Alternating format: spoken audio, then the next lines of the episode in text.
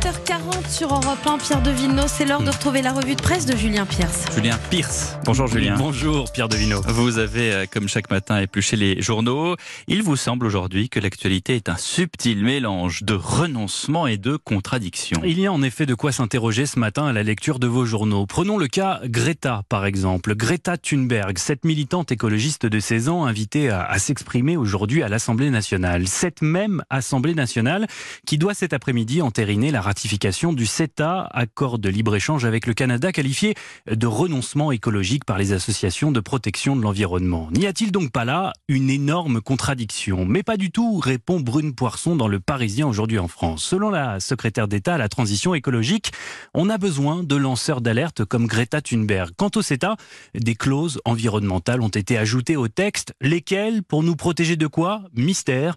Brune Poisson préfère consacrer l'interview à recadrer ceux qui critiquent la venue de la jeune militante suédoise. En ligne de mire, certains députés de droite et du Rassemblement national qui ne viendront pas écouter la prophétesse en culotte courte comme ils l'appellent. Il faut avoir une sacrée dose de courage politique pour boycotter le discours d'une jeune fille de 16 ans, ironise la secrétaire d'État. Greta Thunberg n'a aucune légitimité, lui répond Sébastien Chenu dans le Figaro. C'est une opération de com, un rideau de fumée destiné à détourner l'attention du vote sur le CETA, affirme le député RN. Alors pour prendre un peu de hauteur sur le sujet, il faut lire du Figaro. Nous vivons dans un monde curieux, écrit Étienne de Montetti. Un monde sceptique, revenu de tout, se défiant de ses élus et des experts.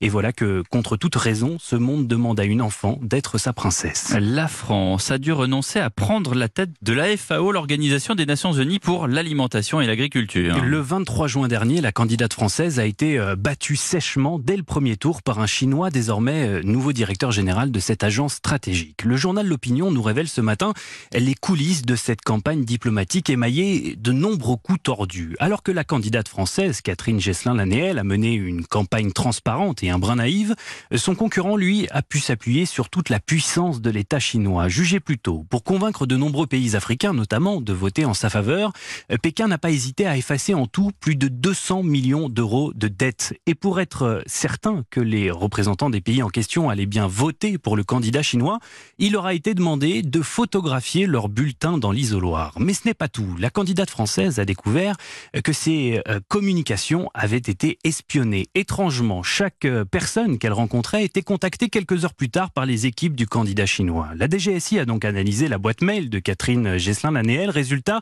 oui, ces échanges ont bien été espionnés par qui?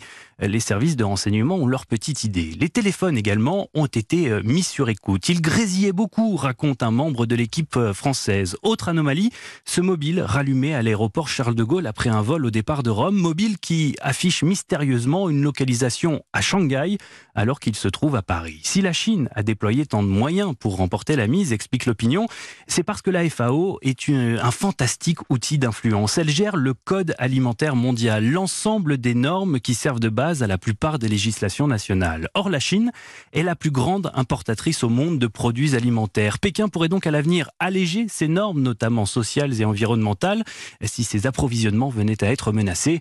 Voilà qui est rassurant à l'heure où nos agriculteurs voient leur production s'envoler en fumée sous ce soleil de plomb. L'idée était enthousiasmante, mais il va falloir y renoncer. La plus grande route solaire du monde est un véritable fiasco. Souvenez-vous, fin 2016, Ségolène Royal, la ministre de l'Environnement de l'époque, inaugurait en Normandie la première route solaire de France. Un kilomètre de bitume recouvert de panneaux photovoltaïques. Eh bien, le monde nous apprend ce matin que près de trois ans plus tard, cette installation est un échec complet. Joint en lambeaux, panneaux solaires brisés ou qui se décollent de la chaussée, ils n'ont sûrement pas pensé au tracteur qui allait rouler dessus, persiflent deux habitants. À défaut de produire beaucoup d'électricité, quatre fois moins tout de même que ce qui était promis, le revêtement génère en revanche beaucoup de bruit, à tel point que la vitesse de circulation a dû être abaissée à 70 km heure. Pire, des orages à plusieurs reprises ont fait disjoncter la route. Bilan donc pas terrible, terrible pour une installation qui a coûté pas moins de 5 millions d'euros aux contribuables. Alors pour redonner des couleurs au projet, plus de 30 000 euros ont été dépensés pour réaliser une fresque artistique sur la glissière de sécurité.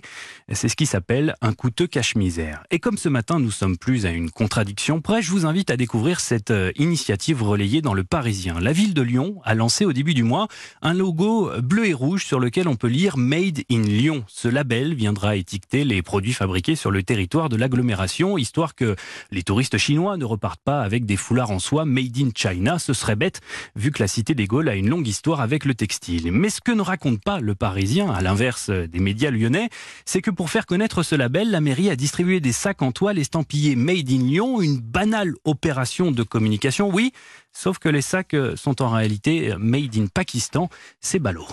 Oh là là là là là là, ça changera jamais. Merci Julien Pierre.